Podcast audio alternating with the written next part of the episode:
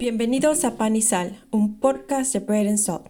Mi nombre es Griselda Rosas y hoy conversamos cálidamente con la doctora Norma Iglesias Prieto, académica transfronteriza con una educación interdisciplinaria, licenciatura en antropología social, maestría en comunicaciones y doctorado en sociología. Desde el 2000 trabaja en la Universidad Estatal de San Diego, SDSU Trabajó durante más de 22 años en el Colegio de la Norte, sede Tijuana. La aportación del colegio, particularmente Jorge Bustamante y del colegio, es que no existía la categoría de estudios fronterizos. Pero estamos hablando que no era, no era algo que existía ni en México ni en el mundo. Fuimos pioneros en el mundo de los estudios fronterizos. Por eso es que hubo tanta atención prestada a lo que estaba pasando aquí. La frontera no es solamente una demarcación geopolítica la frontera son marcas de otra edad. Las investigaciones más recientes de Iglesias Prieto se basan en el potencial creativo como mecanismo para resistir la opresión y expresar la dignidad humana, así como en el papel de las artes en la reconfiguración del tejido social.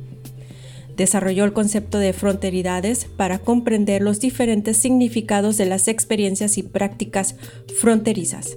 Es autora de cinco libros, entre ellos La flor más bella de la maquiladora y Emergencias, las artes visuales en Tijuana, entre múltiples artículos para revistas académicas y capítulos en catálogos de arte.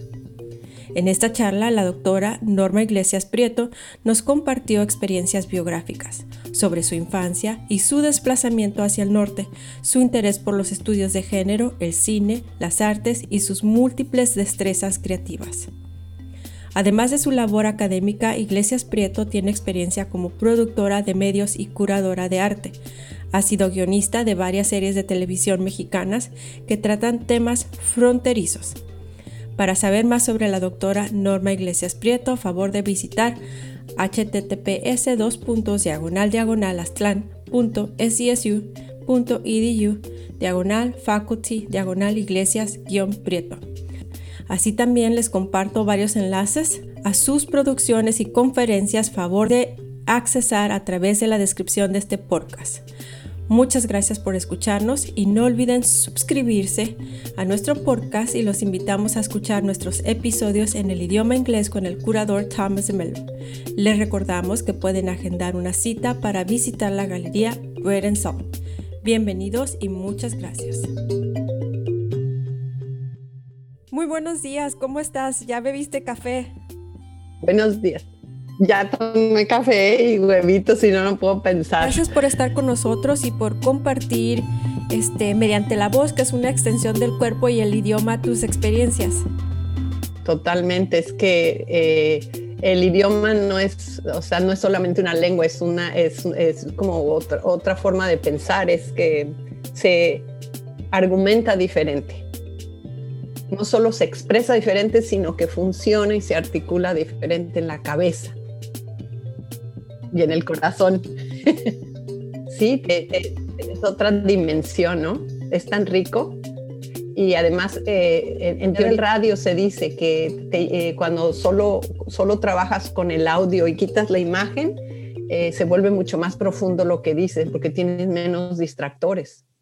Sí, el audio te, te, te, porque también como lo que la gente está visualizando es diferente, cada uno lo lee y lo filtra diferente. Entonces hay, hay, mayor eh, participación de la audiencia eh, cuando está en el audio en términos de hacer un ejercicio de imaginarlo y conectarlo con ellos mismos, ¿no? Y tú estudiaste comunicaciones en San Diego State, pero ahora también impartes clases en, la universidad. En em, empecé en San Diego y yo quería, yo lo que mi, plan era, era trabajar en ambos lados, o sea, convertirme, que ese era mi proyecto, convertirte en una profesora transfronteriza de verdad, o sea, trabajar la mitad del tiempo en San Diego State y la mitad en, el colegio.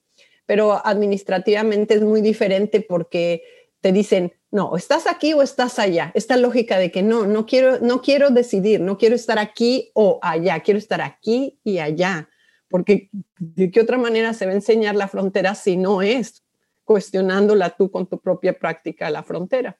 Entonces, San Diego State fue más flexible, dijo, ok, podemos generar una categoría como eh, profesor adjunto, una categoría para que tuvieras estos profesores. Sigue siendo mi sueño, ya casi me voy a retirar y nunca se hizo, pero es decir, que las universidades entendieran, ahora con la nueva presidenta de San Diego State a lo mejor se podría, pero pensar que la universidad tiene una responsabilidad de, de ser tan flexible como nuestros propios alumnos, es decir, cuántos de los alumnos de San Diego State cruzan la frontera todos los días para ir a la escuela. Activos de ambos lados. No puede ser que las instituciones que los están preparando sigan con la lógica nacionalista de aquí y en este idioma o allá en otro idioma. O sea, tendremos que ser, deberíamos de ser tan flexibles como, a, los, como los jóvenes a los que atendemos, a algunos de los jóvenes que atendemos. Es, pero es difícil porque luchas contra, contra instituciones, que, instituciones y principios que son siempre como de, nacionales, o sea, estás en Estados Unidos y te pago en dólares y tienes esto o estás en México. Es difícil, es difícil tratar de romper esas, esos, eh, estos criterios a partir del cual pues, las organizaciones o las instituciones funcionan. Ha sido mi dilema toda la vida. Ahorita ya vivo aquí, pero cuando era adolescente y, empecé a ir al colegio, pues tienes que decir, sí vivo allá, para recibir los, las becas o lo que sea. Y el que tiene el mayor problema es el Southwestern College. Sí, sí. Es la, eh, y además cuando en el proyecto que estaba haciendo sobre los artistas de Tijuana, sobre este proyectote que, que se paró, porque el libro rojo que conoces, el de, la, de emergencias, las artes visuales, se llama tomo uno porque iban a ser tomo tres, eran tres, iban a ser tres tomos y se cayó porque hubo cambios en la administración del Secut, ya no cumplieron con lo que se habían comprometido a hacer de hacer, hacer los tres tomos pero uno de los tres tomos era el análisis de 30 artistas y de sus prácticas artísticas. Y entonces hice eh, 30 entrevistas a profundidad con artistas de Tijuana y en gran parte de ellos el Southwestern College había jugado un papel muy importante, porque desde Ivonne Venegas, que sus primeras clases de, o sea, fotografía las tomó allá, bueno, ¿no? Eh, Julio Orozco, muchos que fueron a, tomar clases en el Southwestern College, se convierte en un, en un formador ¿no? importante de un chorro de jóvenes eh, profesionistas en ambos lados de la frontera. yo creo que es la institución con más estudiantes transfronterizos. Lo que pasa es que siempre están under counted, nadie los cuenta porque como hay una cierta mentira en cómo se dice dónde vives, o sea, hay todo, todo, toda este, esta parte performativa de la frontera que no se dice la mitad, ¿no? ¿no? Que, ¿Dónde vives? ¿Dónde duermes? ¿Qué haces? Porque funcionan con una lógica tan cuadrada que estos sujetos que andan navegando en ambos lados, pues no saben cómo leerlos. O sea, te en Tijuana te leo como tijuanense, acá te leo como sandeguino. Sí, pues eh, el término binacional que yo no uso el binacional, ¿eh? con, las, con la teoría de fronteridades yo uso transfronterizo, porque el binacional para mí es otra cosa. El binacional es el que ah, funciona como de manera separada de dos naciones. Aquí funciona así, allá funciona así. O sea, como colaborando dos, pero son dos entidades diferentes. Y el transfronterizo no son dos entidades diferentes, sino que es más fluido. Es decir, es alguien que se adapta a funcionar en el otro lado, pero como entidad eres una mucho más articulado. Es decir, es, eh, no es pensar Tijuana-San Diego, sino Tijuana-San Diego, o sea, como una sola ciudad, como un solo espacio. Y muchos de los transfronterizos así lo viven, solo que nuestra lógica de Estado-Nación pues te obliga a decir aquí o allá, pero en realidad debería de haber una palabra que fuera aquí allá. Como fronteridades, ¿verdad? Y este, ¿Y tú de dónde eres originaria? Yo soy originaria de la Ciudad de México. Em, soy Chilanga Light. Em, creo que las personas somos siempre producto de las circunstancias y del momento y del lugar en donde naces, ¿no? Entonces, yo soy de la Ciudad de México y mi papá era arquitecto y mi mamá estaba también, mi mamá no, se, no, no terminó la universidad, no se graduó, pero trabajaban los dos en cosas sobre mm, arquitectura, mi papá luego en restauración y mi mamá con, con urbanistas y con, eh, con, diseño y, urbanismo. Entonces, nazco en la Ciudad de México en 1959. O sea que mi niñez sucede en los años 60. O sea, mi niñez es de, en estos momentos de efervescencia política en México, ¿no? Me toca ver desde mi casa las manifestaciones del 68. Pero sobre todo una cosa que, que luego podría explicar por qué hago lo que hago y por qué soy lo que soy, es porque soy parte de esa generación en donde los padres estaban buscando una educación diferente para los hijos, donde no creían en las instituciones tradicionales. En esa efervescencia de los años 60, eh, desde el ámbito privado, digamos, desde el, ámbito del hogar, mis papás querían que, que tuviera una educación menos tradicional. Y entonces em, eh, eh, voy a un kinder, en donde, al kinder que me deciden meter es donde están las practicando la Escuela Nacional de Educadoras y tenía su kinder donde practicaban con los, estos niños porque estaban tratando de implementar nuevas pedagogías o formas de enseñanza diferente. Y también en esa, durante la niñez eh, surge un proyecto bien bonito de un personaje que es muy, muy importante en términos de la educación y arte, que se llama José Gordillo, Pepe Gordillo, que escribió este libro que se llama Lo que el niño enseña al hombre. Y en esa efervescencia de los años 60, él quería, él pensaba que podía haber una revolución profunda en México y en el mundo a partir de la, enseñanza estética, de la actitud estética, de, fomentar en los niños, de estimular en los niños em, la creatividad, la facultad creativa, y que revolucionando, o sea, o cambiando la actitud estética y la actitud creativa, ibas a generar sujetos mucho más eh, creativos y que eso iba a revolucionar todo. Entonces tuve ocho años con José Gordillo en ese taller de, de, que se, el, el, taller formalmente se llamaba, el Centro de Actividades Creadoras e Investigación Educativa. Entonces, bueno, eh, nazco en la Ciudad de México y estoy en este eh, eh, como experimento con mis padres y con, esta, con estas personas en términos de una de estimular tu facultad creativa. Yo era la niña más feliz que te puedas imaginar con mis hermanos porque nos íbamos a estos talleres en donde lo que hacían era darnos instrumentos y técnicas para desarrollar la creatividad. Em, una cosa maravillosa. Entonces, soy soy, soy producto de esos tiempos en los que se quiere apostar por una educación nada tradicional, en donde eh, había que fomentar, bueno, esto era más de mi papá, había que fomentar como tres grandes áreas. la parte de la facultad creativa, la creatividad, sobreestimular a, los niños ¿no? en, en cualquier expresión artística.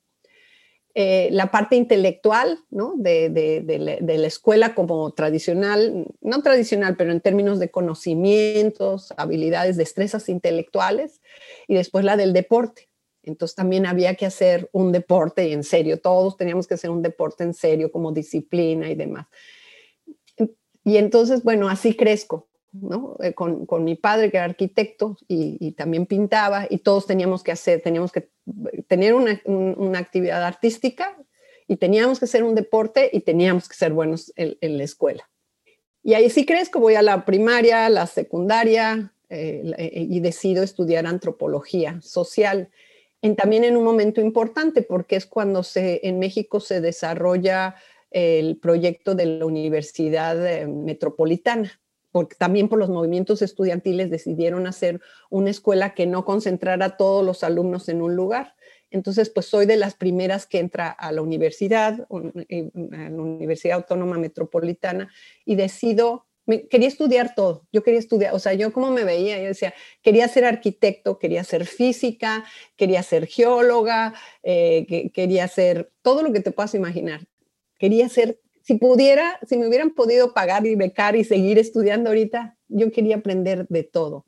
Y yo creo que eso tiene que ver un poco con lo que te decía, que me gusta, me gusta todo lo que tiene que ver con las, hacer con las manos, ¿no?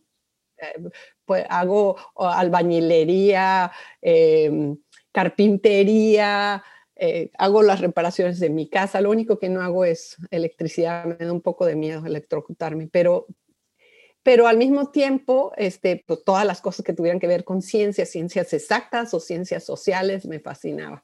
Entonces, bueno, entre todas decidí estudiar antropología social en la, en la Universidad Autónoma Metropolitana Unidad de Iztapalapa.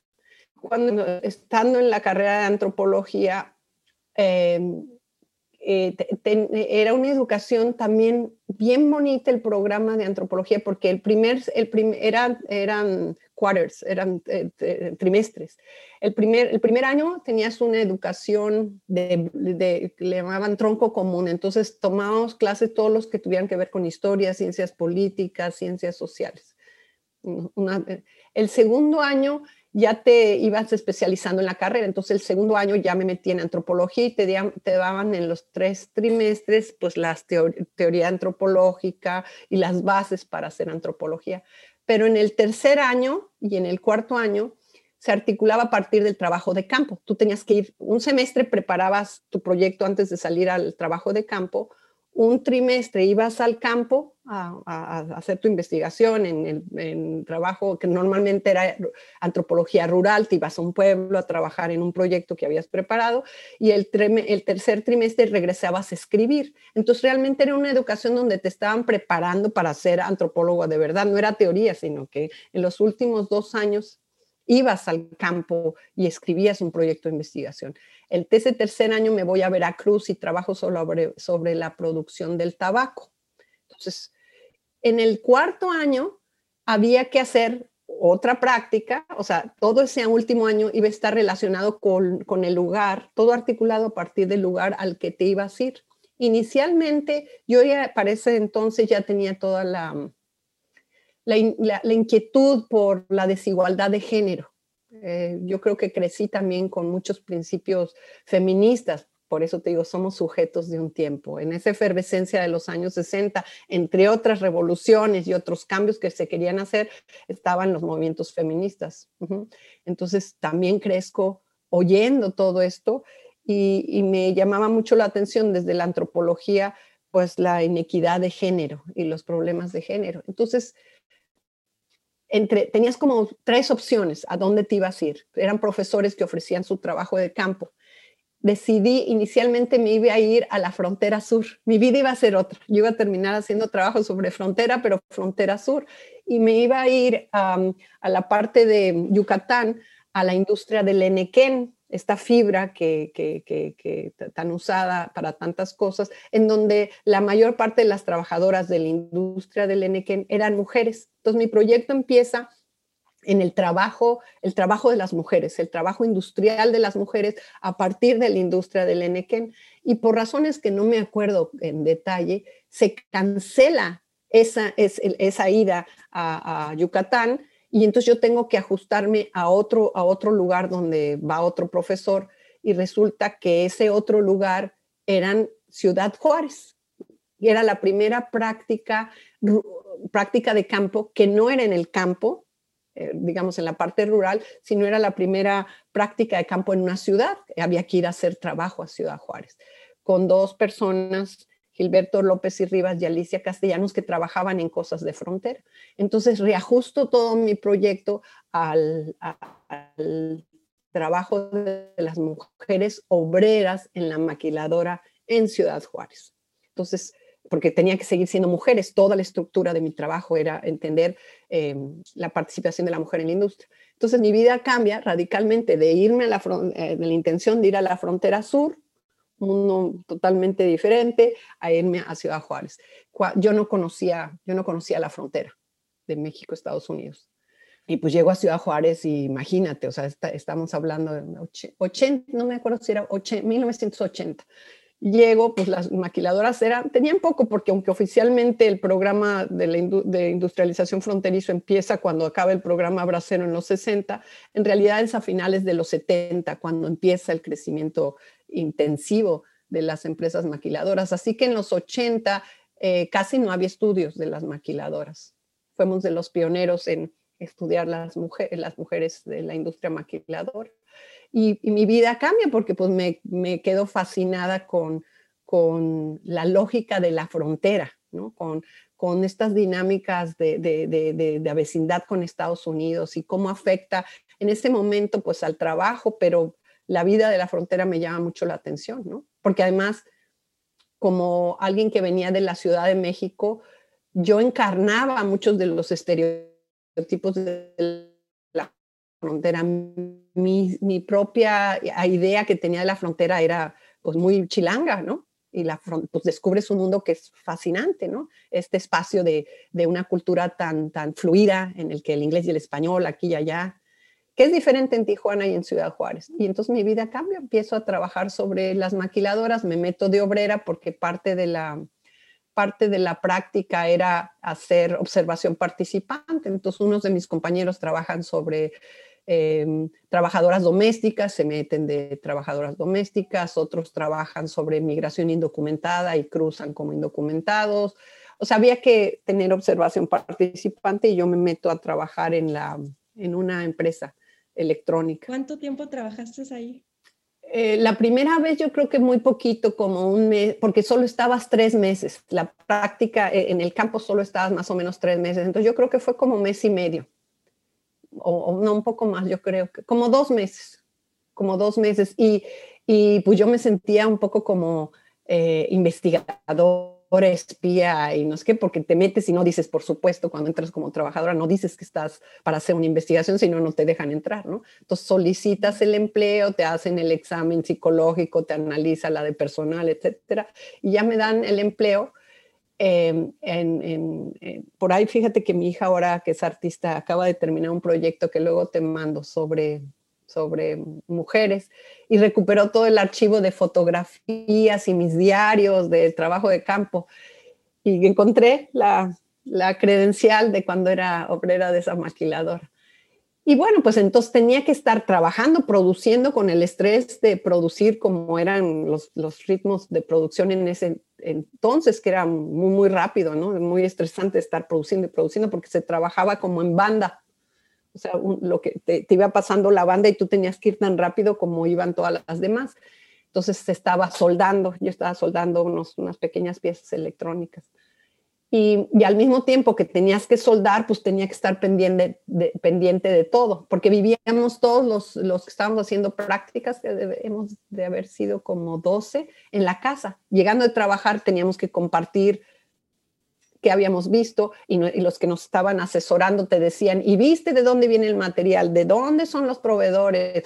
Ya entrevistaste gente, entonces pues al mismo tiempo ibas al baño y cuando te ibas al baño preguntabas dos que tres cosas con las mujeres, las que estaban a tu alrededor te decían, ya no hables tanto, ¿no? porque tú estás preguntando, oye, y tal cosa, y cómo son las relaciones, y cómo compiten, y anotabas todo, pero no podías anotar, sino tenía que ser todo en tu cabeza y llegabas del trabajo de campo a, a escribir todo lo que habías visto y tus reflexiones. Entonces fue un trabajo bien bonito y bien intenso, ¿no?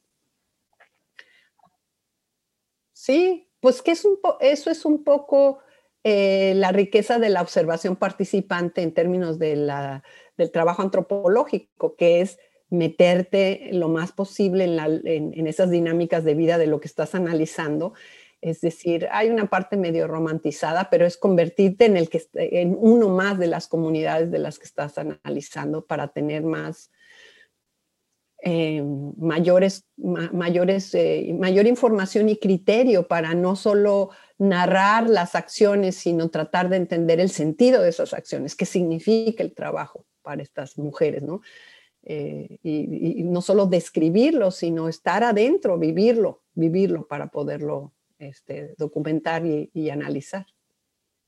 Más que pesado, porque la, la, idea de pesado es como estoy pensando, por ejemplo, también he hecho el trabajo, una vez un amigo nos llevó en Washington en el estado de Washington hacer trabajo en los campos agrícolas, ¿no? O sea, me puse a trabajar un día, unas cuantas horas en el trabajo de, recolectar, em, em, eran blueberries y berries, ¿no?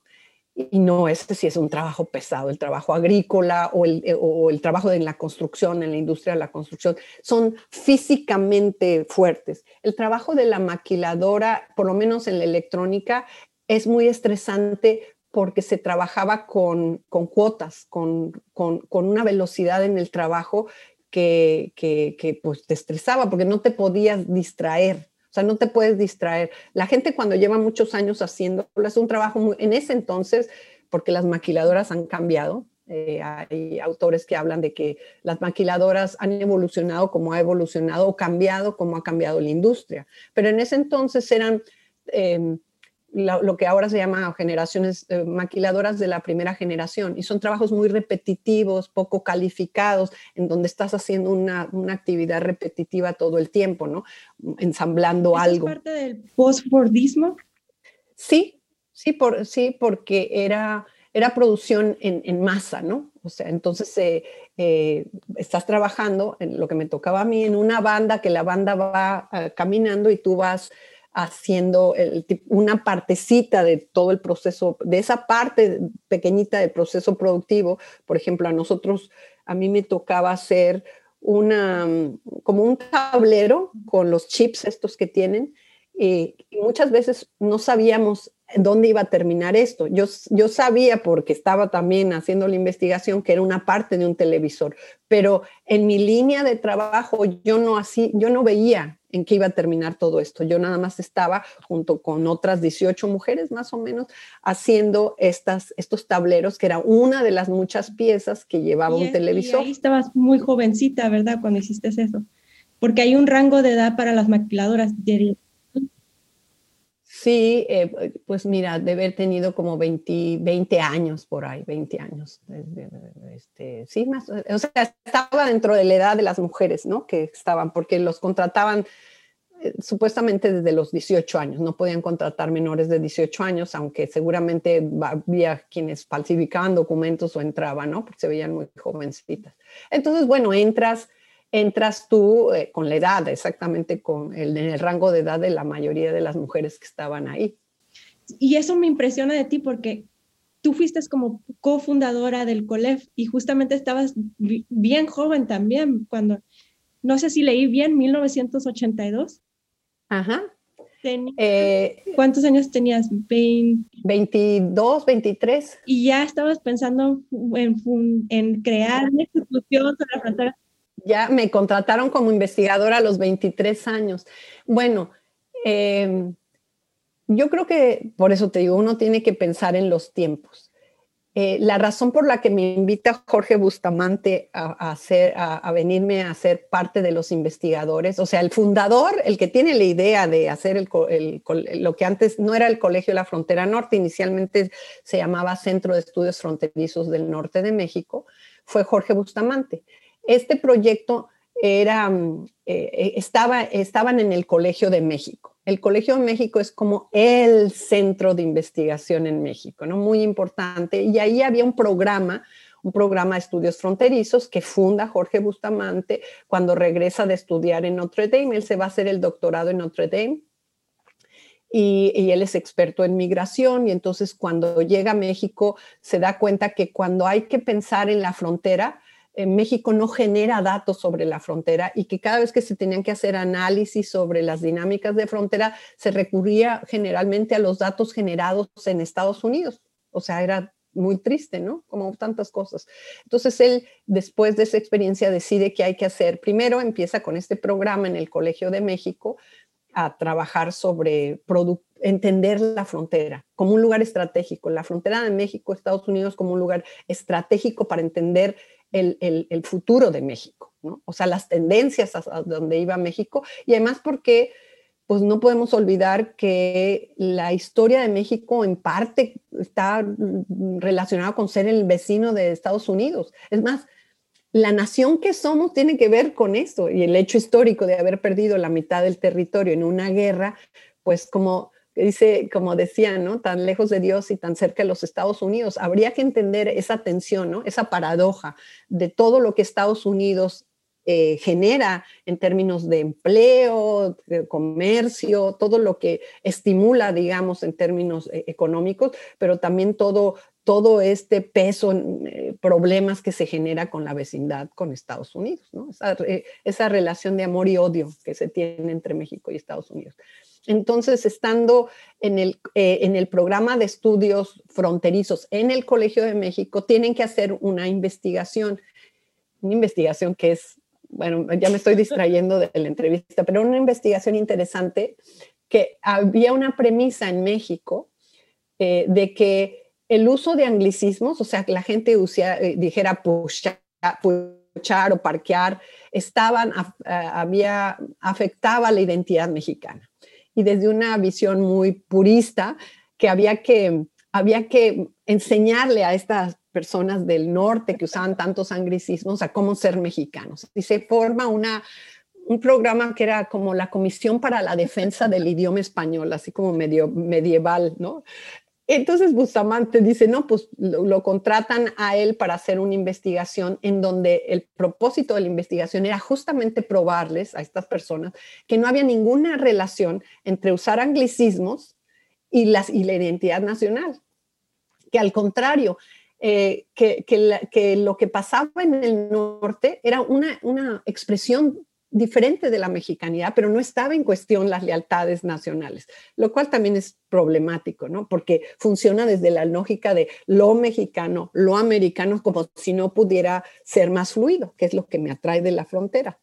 O lo transfronterizo, lo binacional o lo fronterizo, que es lo que trato de hacer luego con la teoría de las fronteridades.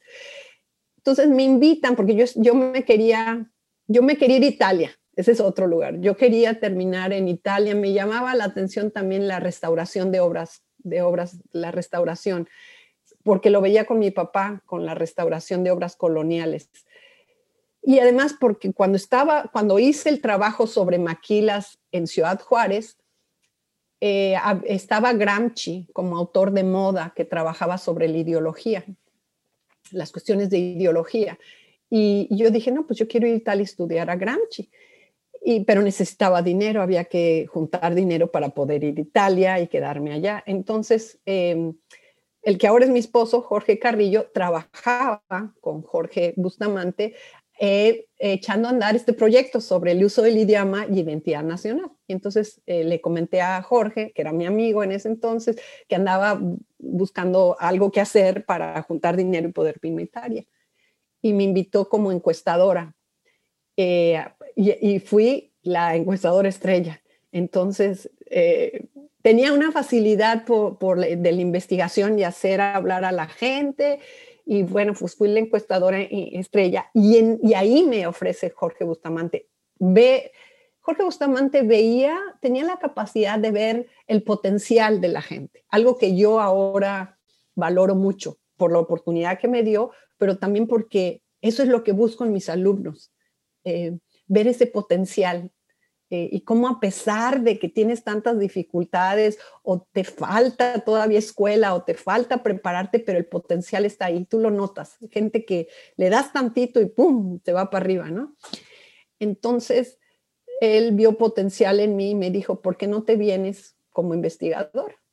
Eh, y decir, éramos gente joven, él quería traer gente joven que, que, se formara en el propio colegio, porque pues yo tenía, estaba por terminar la licenciatura, pero él dijo, no, pues los formamos. Eh, entonces, todo lo demás de mi educación corrió por el colegio.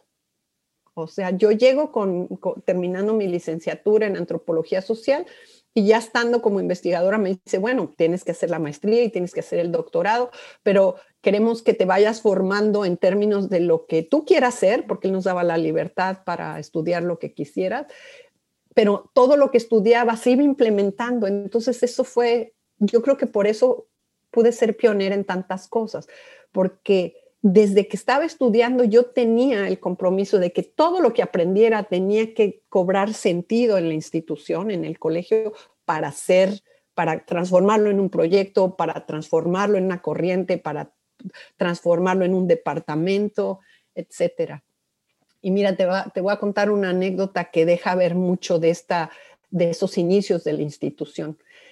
Cuando ya me gradué, que termino la, la, la, tesis, que es la flor más bella, que luego se convierte en el libro que me ha dado tantos, tantos, este, es muy, es muy orgánico, es muy intuitivo, es muy, es muy sentido. Lo hice, lo hice como me gusta que mis estudiantes trabajen, articulando la razón y el corazón. Tiene tanto corazón, hígado, riñón, pulmones como, como cerebro. ¿no?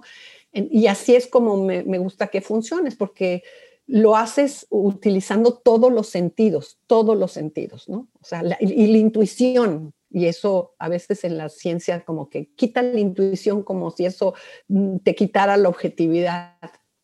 Bueno, entonces este libro que además se tradujo al inglés, se ha utilizado en tantas clases en el, alrededor del mundo como un ejemplo de un trabajo etnográfico pionero de género. Pero bueno, cuando termino la licenciatura se publica este libro, se tiran 30 mil ejemplares, o sea, el libro, una anécdota bonita de ese libro es que cuando se viene el temblor en 1985 en la Ciudad de México, y sabes que mueren muchas de las obreras de los, en el centro de la Ciudad de México, se derrumban los edificios y se mueren muchas costureras. Entonces forma el sindicato 19 de septiembre y una de las demandas de estas mujeres obreras es que les dieran una copia de La Flor Más Bella a todas las sindicalizadas. Y me invitan a que hable con ellas. Y ese es, pues, un libro que, que no solo sirve para explicar, para que la gente entienda las maquiladoras, sino se convierte en, en, en una demanda laboral porque es lo que habla de ellas, pues no tienes, no, ya no hay nada que decir. Si el libro no se tenía todo el sentido de que las propias mujeres reflejadas en el libro lo sentían tan propio como para ser una de sus primeras demandas. Bueno, entonces termino la licenciatura, se publica el libro, se convierte en un éxito y en, y en, en dos cosas pasan. Una es que me invitan al el Centro Cultural Tijuana, pues estaba muy, estaba recién fundado porque se fundó al mismo tiempo que el colegio en el 82. Entonces me invitan a un, evento y, querían hablar sobre la imagen, el imaginario de la frontera. Y era algo que a mí me llamaba la atención porque pues yo viniendo de la Ciudad de México, yo venía con toda esa bola de estereotipos sobre la frontera.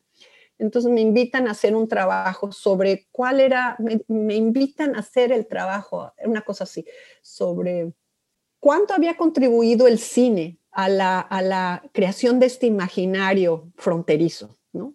Y yo pensé, bueno, voy a analizar algunas películas mexicanas sobre cómo, cómo, cómo hablan de la frontera el cine mexicano.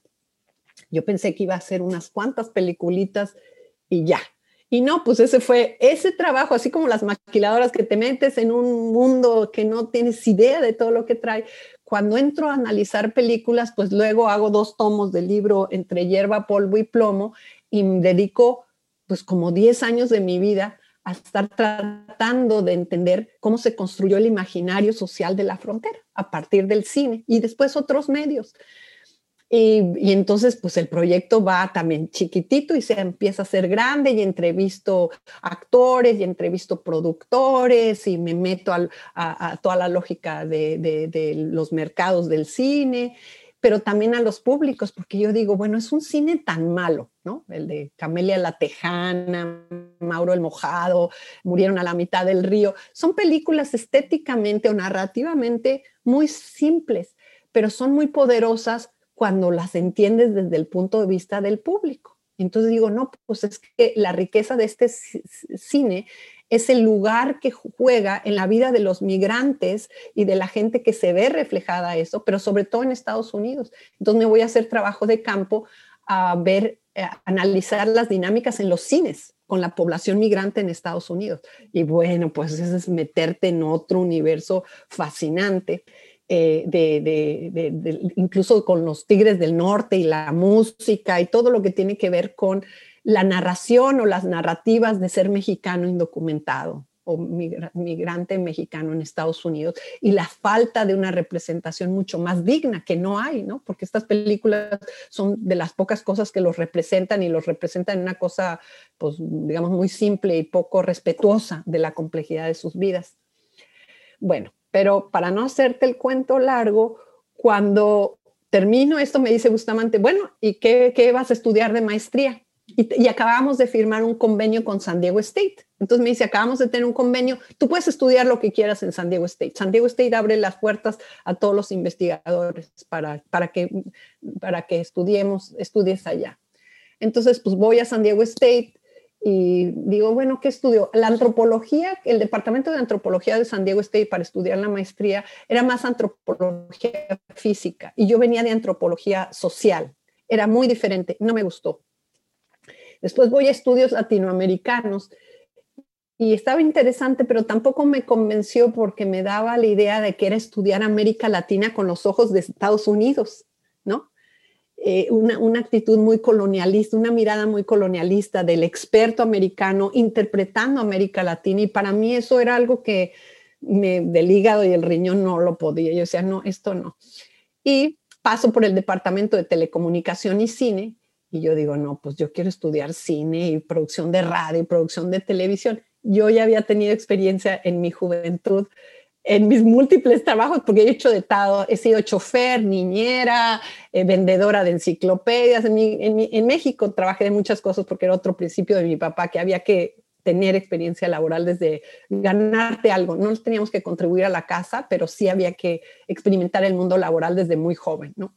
De todo, todo lo que te puedas imaginar, hice mesera no, pero todo, todo, chofer, institutriz, eh, vendedora en tiendas de departamentos, vendedora de discos, etcétera. Bueno, entonces en una de esas había trabajado para una, con una mujer que había venido cuando llegan tantos argentinos a México, eh, muchos psicoanalistas.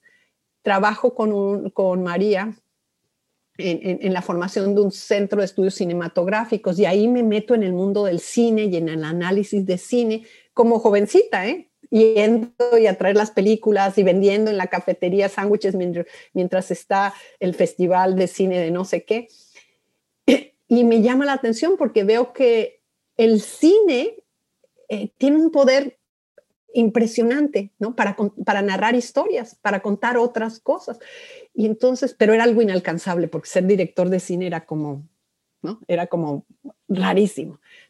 me dice, ya que viste, y le digo, pues es que quiero estudiar cine y producción de medios. Y yo pensé que me iba a decir, Norma, esta es una institución académica. Por supuesto que no, búscate un departamento más académico. Y me dice, excelente, estudia comunicación y vas a ser la directora del departamento de comunicación. Y tu trabajo va a ser producir producir radio, televisión, asesorar guiones para presentar una visión mucho más compleja de la frontera. Entonces, te imaginas que tener una oportunidad de estudiar, pero desde que estás estudiando ya sabes para qué vas a estudiar.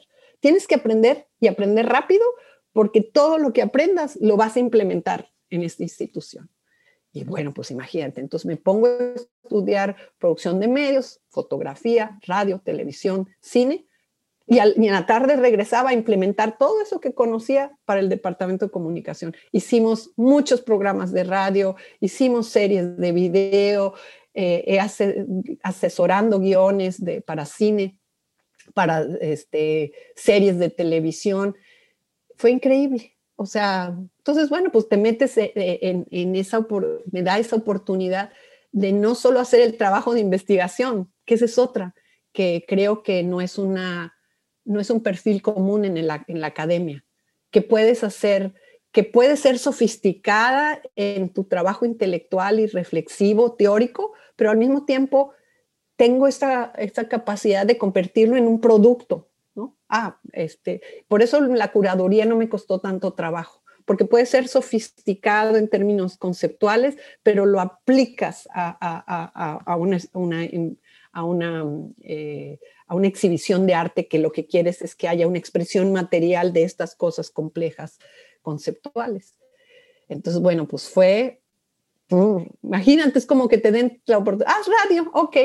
Y él firma un convenio con el Instituto Mexicano de la Radio, el IMER, y nos dicen, bueno, pues puedes tener hasta seis horas diarias de producción de radio. El problema era, pues no tengo capacidad de producir tanto y me, da, me dejan contratar a locutores, a productores, y yo hago lo mismo que Bustamante hizo conmigo. Busco gente que esté estudiando comunicación en Tijuana y le digo, vente a ser productor. ¿Qué quieres hacer? Entonces hicimos eh, series increíbles. Este, me, vinculo con, con Márgara, Márgara del León, que sigue ahora en el colegio, que después ella se convirtió en la directora del Departamento de Comunicación, y, formamos un grupo de productores jovencitos, igual que yo, sin haberse graduado ya estaban haciendo radio. Entonces hacíamos series de radio para señoras, para niños, sobre música, sobre cuento, sobre tradiciones culturales, sobre grupos indígenas de la región. Yo tenía uno sobre recetas de cocina que se llamaba Cocinando al Sazón, Cocinero al Recetario y en el caldo el comentario que era un programa de radio que hablaba de la diversidad cultural de la frontera a partir de recetas de cocina, ¿no? de cómo la, la, en la cocina de las casas entiendes las raíces de, cada, cada, familia, ¿no? Cómo somos lo que comemos, ¿no? Y, entonces, a partir de que estaban cocinando, me iban contando, pues, de dónde venía esa receta, de dónde venían esos productos. Así que esa es la otra dimensión mi práctica no solo académica, intelectual, de estar pensando la frontera, sino produciendo la frontera, produciendo em, productos comunicativos para y con una relación más eh, directa y personal, entendiendo la, la frontera, pero desde una perspectiva más humana, menos análisis, más conexión. Y todavía tienes estas, tienes algunos de estos yo, yo por ahí tengo uno, ah, desafortunadamente, eh, esa es otra cosa que ya, ya, ya estoy cercana a, jubilarme, o sea, ya llevo 40 años haciendo esto, eh, porque empieza antes de que estuviera en el colegio con todo eso. Y uno hace las cosas y nos preocupábamos menos en ese entonces por, por registrar, ¿no? El registro, eh, por guardar esos archivos. Entonces, por ejemplo, tengo los guiones, los guiones todos los guardé. Mi garage parece mm, bodega porque sí guardo mucho. Tengo los guiones, por ahí después fui al colegio y les pedí, oigan, ¿me pueden dar copia de, algún programa de los de Cocinando al Sazón y, y de estos? algunos se perdieron, otros este, se borraron, pero fíjate es que como producíamos radio y no teníamos recursos, esa, producíamos radio en cintas, no sé si estos, estas cintas, y, no teníamos muchos recursos para estar comprando como hace una estación de radio, ¿no? Que tienen su archivo y tú dices, quiero oír tal. No, esa cinta la usábamos hasta que ya no se podía grabar y regrabar y regrabar en la cinta. se perdió mucho por la necesidad se perdió también mucho porque no había una conciencia del archivo y del registro como algo histórico. Entonces tengo por ahí algunos en cassettes que me hicieron favor de grabar antes de que se perdieran, eh, pero no mucho, fíjate. Y, y, bueno, los guiones porque quedaron en papel. Y ahora con el boom culinario esto serviría como archivo histórico casi. Estoy impresionada porque hasta en esto eres pionera como la investigación de la cocina en Baja California. Es que sabes que, Griselda, era fácil ser pionero porque estaba todo por hacerse. Lo que hiciera iba a ser nuevo. Eh, entonces, e, esas son las ventajas del que abre camino. También tiene sus desventajas. Es como ser el hijo mayor en una familia, ¿no? O sea, primero le cuesta más trabajo negociando con los papás que te dejen salir y después el segundo, pues ya, ya, ya tiene el camino más abierto tiene ventajas y desventajas. La ventaja es eso, que todo estaba por hacerse. Entonces, todos los que empezamos, no solo yo, estoy pensando en el propio mi esposo Jorge Carrillo o Alberto Hernández, que ahora es el director, el presidente del COLEF, o Manuel Valenzuela. Eh, los que empezamos, pues todo, todo es nuevo, porque todo estaba por hacerse y, entonces, pues fuera el primero que hacía esto, el primero, y, vas haciendo como escuela, ¿no? O sea, vas, vas, vas abriendo camino. También cuesta trabajo porque, bueno, te decía, gracias a que Bustamante me dio la oportunidad, pero no había recursos porque en el presupuesto para una institución académica no estaba contemplando comprar este, cintas de grabado, porque decían, ¿para qué quieres cintas? Una institución académica necesita computadoras, que cuando yo empecé ni computadoras había. Bueno, sí había una computadora de esas que tenía un cerebro ahí todos conectados, pero el libro La flor más bella de la maquiladora se escribió la mitad en máquina de escribir. Luego ya computadora, pero te estoy hablando de otros tiempos, ¿no? O sea, otros tiempos no había la tecnología que, que, que hay ahora. ¿Cómo fue tu relación con los tijuanenses? Porque no había muchos tijuanenses, la mayoría era una población flotante cuando tú llegaste. ¿Cómo te relacionaste con los que ya tenían raíces ahí? ¿Había alguien estudiando la frontera? Sí había, pero digamos, sí había gente, por supuesto, estaba la UABC y, en la UABC estaba gente que estudiaba la frontera, pero tengo que reconocer que, que la aportación del colegio, y particularmente Jorge Bustamante y del colegio, es que no existía la categoría de estudios fronterizos. Cuando tú les decías, yo hago estudios fronterizos, pues, ¿qué es eso? no se veía como, no, era no es como algo tan, tan, tan conocido y que tú no le tienes que explicar a nadie. Tú dices, ¿qué haces? Hago estudios fronterizos. Ah, es normal pero estamos hablando que no era, no era algo que existía ni en México ni en el mundo. Fuimos pioneros en el mundo de los estudios fronterizos. Por eso es que hubo tanta atención prestada a lo que estaba pasando aquí. Entonces, por ejemplo, la gente que hacía, por supuesto, había la universidad y se estaba haciendo investigación, pero no había una perspectiva de frontera. Es decir, los estudios fronterizos no es que estudien la maquila o los temas de la frontera, es que la, la condición de frontera explica estas cosas. Es decir, no son temas de, solo de frontera, tienen que ser perspectivas de frontera, explicaciones de frontera. Es decir, ¿qué papel juega la frontera para explicar el, bilingüismo o el spanglish? Si no es de que el spanglish, solo estudias el spanglish porque es una expresión de prácticas lingüísticas en la frontera. Es que la frontera explica eso. ¿Sí me explico? Entonces, no existía la perspectiva de estudios de frontera ni en Tijuana ni en Ciudad Juárez. Era muy nuevo. Yo creo que a pesar de que la mayoría de los que llegamos, porque nos trae Jorge Bustamante muchos desde el centro del país, porque era la gente que conocía, porque el, programa de estudios de fronterizos se desarrolla en el Colegio de México. Entonces, e, evidentemente a los que invita a trabajar con él era la gente que ya había trabajado con él que eran sus colegas Amelia Malagamba, Francisco Malagamba, Jorge Carrillo, Alberto Hernández, los que trabajaban con él antes de que llegara físicamente esta institución a la frontera. Si te das cuenta, la propia historia del Colegio de la Frontera reproduce la, lógica del país, un país centralista que se concentra todo en la Ciudad de México. O sea, hasta el estudio de la frontera se hacía desde la Ciudad de México. Y es por eso que él dice, no, esto no puede ser, no podemos estudiar a la frontera desde el centro del país. Claro que cuando llegamos se incorporan a los locales. O sea, Bustamante se da la tarea de decir, quiero buscar cuáles son esos recursos, dónde está ese capital humano de la región para incorporarlos al colegio. Y el colegio, acuérdate que se funda porque se hace un estudio de factibilidad, se funda en Tijuana, pero tiene oficinas regionales, en ese entonces le llamaban oficinas regionales a lo largo de la frontera. El segundo que se abre es Mexicali, casi al mismo tiempo Ciudad Juárez, Matamoros, Ciudad Juárez, este, Nogales, eh, Monterrey.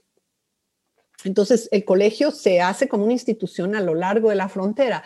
el eje que estructura todo es, queremos entender la especificidad de, ser, de las dinámicas de, de, estas regiones que son vecinas de Estados Unidos, pero al mismo tiempo entender la particularidad de las regiones, porque no es lo mismo ser vecino de California que de Texas, ¿no? O de Arizona. O sea, la relación que tiene Calexico Mexicali es bien diferente de la ciudad Juárez, este, El Paso, o la que tiene Tijuana, eh, Tijuana San Diego, o Nogales Sonora, Nogales Arizona. Entonces, era este juego entre la especificidad de cada ciudad, ciudad fronteriza o, ciudades hermanas fronterizas y, la constante. ¿Qué tienen en común y qué tienen de diferentes? Tu aportación, aparte política, activista y, e histórica también, pero también tienes una inclinación estética. Ves a la frontera como este, como este camino entre los cambios socioartísticos de la frontera. Es que por eso, por eso creo que era importante decir de dónde vengo y quién soy, porque eh, para la forma en la que a mí me formaron o me educaron era que eh, el conocimiento y la práctica es una cosa única, no, es de que es, para mí era, para mí, en mi educación y para mis padres era tan importante el deporte como la cuestión intelectual como la expresión artística y estética, es decir, transformar, ¿no? a partir de, es decir, que la creatividad, que era la, la entidad que te mueve, la creatividad se expresa en la sofisticación intelectual, ¿no? Y yo creo que cuando dices como académica, he sido muy creativa, porque he sido, desde mis formaciones, he sido transdisciplinar, no multidisciplinar, transdisciplinar, porque ninguna disciplina me permite comprender por completo lo que quiero comprender. Entonces, recurro, al, recurro a lo que sea. Incorporo principios de psicoanálisis en unos casos, de, de sociología, de antropología, de demografía, o sea, todo, quiero decir, rompo mis propias fronteras disciplinarias. No respeto esas fronteras disciplinarias porque siento que me atan, ¿no? O sea, como que no me permiten entender. Entonces, si tú ves mi formación, pues licenciatura en antropología social, con una maestría en teoría de la comunicación y otra en producción de medios y después mi doctorado. Eh, dice doctor en sociología, pero es, era un programa que llaman interfacultativo. Yo podía escoger entre cinco diferentes títulos, dependiendo de dónde me inscribía. Podía haber sido doctora en arte, doctora en psicología social, doctora en sociología, doctora en, ya no me acuerdo cuál era otra, pero en, educación, no me acuerdo, era un programa interfacultativo. El mismo programa que depende de dónde te registraras, era el título que te daba. Entonces, eh, un poco, pues soy, soy producto de, esta formación en la que tomo de todas, tomo de lo que es, de lo que me sirve para explicar, ¿no? y rompo las propias barreras de la disciplina en el mundo académico. Entonces, esa creatividad de no no limitarte a una teoría, no limitarte a una metodología o un trabajo metodológico típico de la antropología o típico de la sociología o típico de la psicología, sino decir, búscale, mezcla, innova, porque la realidad es mucho más compleja que, que estos parámetros conceptuales o estos parámetros metodológicos. Pero también esa creatividad es la que me dice, bueno, transforma transforma eso que se da en el intelecto, en tratar de entender lo que está pasando en la frontera, en algo cercano a la gente. Que eso fue la destreza y la habilidad que pude desarrollar en el departamento de comunicación. En el departamento de comunicación era cómo traduzco el lenguaje científico en lenguaje accesible a la gente. Pues cuéntales un cuento. No, ¿Cómo le explico a los niños cuál es la contribución de este proyecto económico, del Departamento de Estudios Económicos? Ah, pues ahora cuento un cuento sobre la, mediana empresa, la pequeña empresa, ¿no?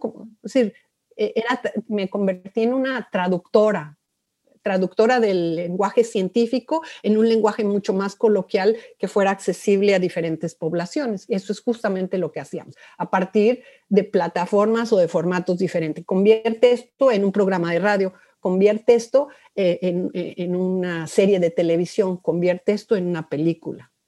Y la otra es que, como te digo, que yo crecí con este señor, José Gordillo, que fue eh, en este taller por ocho años, un taller de actividades creadoras, yo tengo un alma Mm, fui educada para tener una expresión artística, para pintar, para hacer escultura, para usar, para transformar materiales en, cosas estéticas, ¿no? Eh, entonces, en el colegio había logrado desarrollar todo el intelecto como investigadora, desarrollar todo el potencial como comunicadora, ¿no? En términos de, de traducir esto, pero en el colegio la parte artística estaba como aislada, como que no sabía, eran como dos normas, eran, eran mundos que no necesariamente se tocaban. Hasta que llego, después de hacer el trabajo sobre cine, que me llevó muchos años, cuando, cuando intento buscar, bueno, ¿y cuál es la representación de la frontera desde la frontera? ¿Cuál es la autorrepresentación en los medios de la frontera? Pues no había cine hecho por los fronterizos. Entonces me meto con los jóvenes, en ese entonces te estoy hablando de los 90, con los que ahora son los videastas, ¿no? Adriana Trujillo, Itzel Martínez del Cañizo, el Checo, eh, Checo Brown, eh, José Luis, la gente que estaba haciendo video. Video, que también habían trabajado algunos de ellos con Nortec Visuales, ¿no? Toda la gente que estaba trabajando en el imaginario visual de la ciudad, eran artistas visuales. Y entonces eso me va llevando a analizar en la producción artística, la producción de las artes visuales. Y con eso contacto, con, llego a analizar algo de lo que yo formaba parte, porque yo había contribuido a estas nuevas narraciones, yo ya había hecho radio, ya había hecho video, eh, entonces me, llego a, tratar de explicar cuál es el rol de la facultad creativa, aquella que me habían enseñado y me había permitido ser lo que soy eh, en, términos de la ciudad. Y la facultad creativa de la ciudad es pues todo este ingenio que existe en Tijuana para transformar la basura en una casa, para que una señal del freeway se convierta en tu techo, que finalmente es la capacidad creativa la que le da dignidad a la precariedad, ¿no? O sea, que en Tijuana la pobreza, pero es una ciudad que, que dentro de su precariedad es sumamente creativa y se reinventa todos los días en función de las necesidades del norte, ¿no? Entonces, em, estudiar la facultad creativa y el potencial creativo en Tijuana me permite, ¡pum!, conectar todo lo que yo había acumulado y que a veces estaba como, como como ajeno, ¿no? Que funcionaba mi, rol artístico o mi amor por el arte estaba acá y estaba más en una dimensión más privada, más íntima, no en mi mundo de trabajo laboral. Hasta que cuando empiezo con el proyecto de, los artistas y las artes visuales en Tijuana, pues yo aparezco, aparezco no solamente como alguien que analiza, sino alguien que es parte de todo este mundo que está participando ahí. Y así es como me invitan un poco a participar en la curaduría. No me siento para nada curadora, pero eh, la curaduría es un ejercicio que, que permite combinar esa, esa, esa comprensión de los procesos artísticos, ¿no? Eh, desde una dimensión académica, intelectual, de, analizarlos, pero por otro lado, pues sé lo que es hacer esto, ¿no? Tengo una práctica artística más desde el mundo privado, porque nunca, no me considero artista, o sea, no tengo, nunca he tenido una exhibición de mi trabajo como artista. Y ha sido justamente mi hija, que es artista, la que dice, wow, tú hiciste todo esto, ¿no? Y lo recupera y es a través de la lectura de, también en un ámbito que es público y privado al mismo tiempo, ¿no? Porque mi hija sí convierte mucho de, estos, de estas cosas que yo hice en, en, un objeto, en un objeto artístico. Parece que ya hiciste performance, este, muchas prácticas que ahora le llaman socially engaged, es algo que tú hacías previamente. El performance no, pero, pero, pero... En, en la maquiladora no te parece como un pues pudiera ser un performance, aunque yo lo veía más como una, digamos, en, su tiempo no lo viví como algo performativo solamente, porque si hubiera tenido esa connotación hubiera sido más interesante rehacerlo, ¿no? Eh, no, yo lo vi en ese entonces, aunque había una parte performática, por supuesto, yo estaba actuando, pero, pero visto desde la, eh, la observación participante de la antropología, eh, quieres que se pierda que se pierda la parte performativa para realmente tratar de entender y vivirlo, sentirlo. Eh, es decir, el, ideal sería, ¿cómo me olvido de que estoy, que, soy una otra, que está aquí interviniendo de manera, estoy tomando algo que no me corresponde, ¿no? Sino al contrario, puede tener una visión muy romantizada, pero era, ¿cómo, ¿cómo te vuelves parte? ¿Cómo lo sientes? Lo tengo que hacer parte de mí. Y, me hice, y lo hice parte de mí. Eh, cuando terminé de hacer estas historias de vida de las mujeres de obreras, una de ellas nos hicimos íntimas amigas. Y cuando yo tenía que regresar a la Ciudad de México, les cambié los nombres, pero le digo, ay, acompáñame a la Ciudad de México, tengo que regresar manejando. Entonces me dice, eh, pero ya te conté toda mi vida, ¿qué te voy a contar? Me dijo, yo ni además ni sé manejar. Y, nos fuimos acampando toda la Baja California. Y me seguía contando, ¿no? O sea, manejé desde Tijuana hasta, no los caos, pero muy abajo, tomamos un transbordador al carro, llegamos a, en Jalisco, en Puerto Vallarta, y luego manejé de Puerto Vallarta a la Ciudad de México, pero lo hicimos como en 10, 15 días, con ella acampando. Es decir, se convirtió en una amistad porque yo lo, yo lo, lo viví, lo sentí, lo traté de entender desde adentro. Mientras yo estaba trabajando ahí, no se me podía olvidar que estaba haciendo una investigación porque tenía que escribir, pero lo que quería era que lo sintiera lo más cercano, o sea, y lo fue.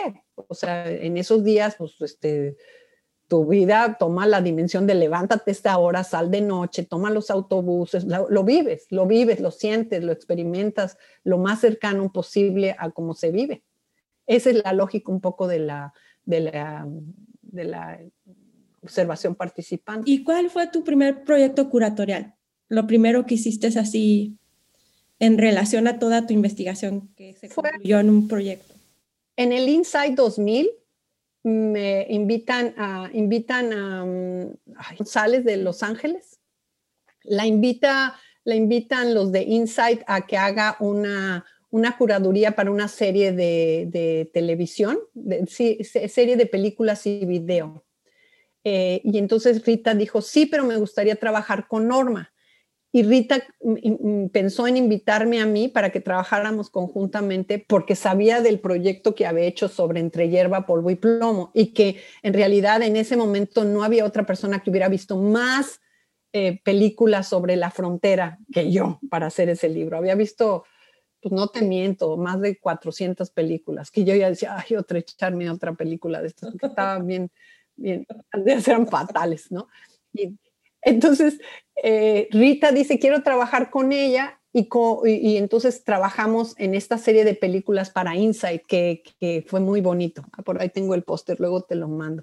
Y lo, presentamos, lo presentamos en, el cine, en uno de los cines comerciales, uno de ellos ahí en la zona del río. Después, dos años después, me invitan a curar también. Empiezo curando series de cine y video, porque pues era lo que había trabajado, ¿no? Representaciones de la frontera para la de Mexartes Berlín en el 2002, en la Casa de la Cultura de Berlín. Y entonces en esa fue diferente porque invitan a cineastas conocidos y gente del IMCINE a hacer la, eh, curar la serie de películas y yo hago la curaduría de, de los videos. Y ese proyecto fue bien interesante porque Mexartes Berlín dijo, pues, ¿cómo abordamos México, un país tan complejo? Y los de la Casa de la Cultura de Berlín decidieron trabajar junto con algunos mexicanos, que e, entre ellos participé yo, pero era un, un grupo muy grande, en dividir México en tres lugares. El México del sur, ¿no? El México del centro y el México del norte. Y nada que ver, ¿no? Entonces, todos los programas estaban divididos en estos tres Méxicos. Lo que nos faltó fue el México en Estados Unidos, porque pues, hay millones de mexicanos. Entonces deberíamos de haber hablado de México, estos cuatro Méxicos, ¿no? El, México del sur, el México del centro, el México del norte y el México en Estados Unidos.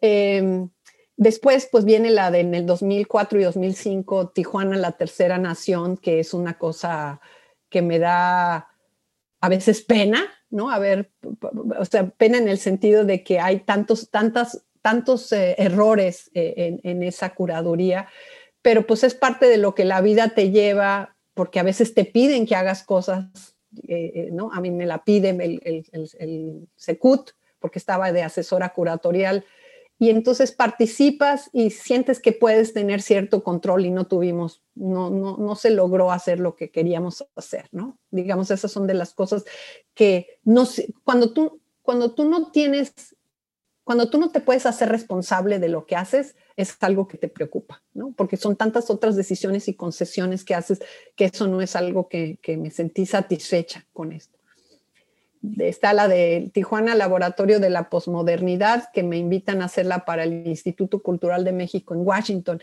que también es otra serie, eh, serie de videos muy, y entonces estás hablando de, ya en particular, sobre la escena, la escena de las artes visuales en Tijuana. Y ahí me gusta porque ya no era hablar de diferentes Méxicos o el México del Norte, sino ya era concentrado en artistas de Tijuana, porque ya estaba, y ahí nace la idea, ahí nace la idea de tu libro, Emergencias. No, yo creo que esto se hace porque ya tenía el libro. Yo ya estaba haciendo, yo ya estaba en este proyecto de las artes visuales en Tijuana, que eran, de nuevo, era un proyecto, en lugar de hacer proyectos chiquititos, normalmente lo que hago son proyectos grandototes en, en ejes que los hago como por fases, el eje 1, el eje 2, porque lo que quiero es tratar de, presentar the big picture, como ver un fenómeno lo más amplio que se pueda. Así como te dije que el cine de la frontera eran las películas, los productores, los públicos, ¿no? La distribución, entender todo este universo, pasó lo mismo con las artes visuales en Tijuana. Entonces, había tres grandes ejes.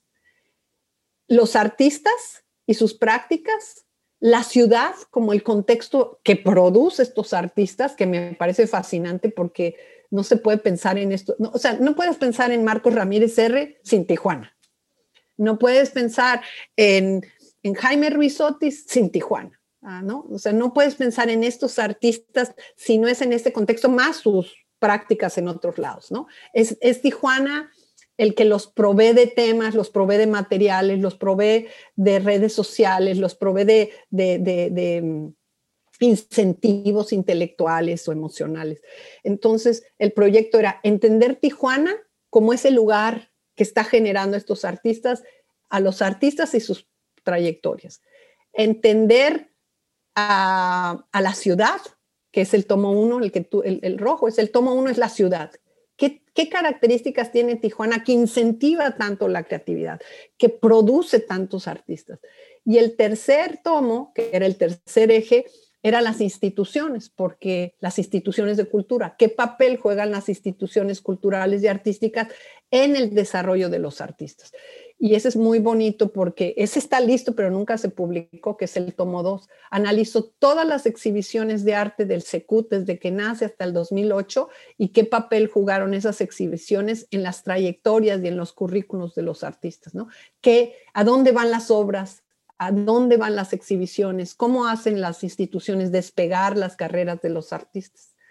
Como ya estaba en proceso, pues todo esto era mucho más fácil, porque estaba eh, indirectamente usaba estos proyectos de investigación, esa información que tenía para, para, para, iban en paralelo, van haciendo en paralelo.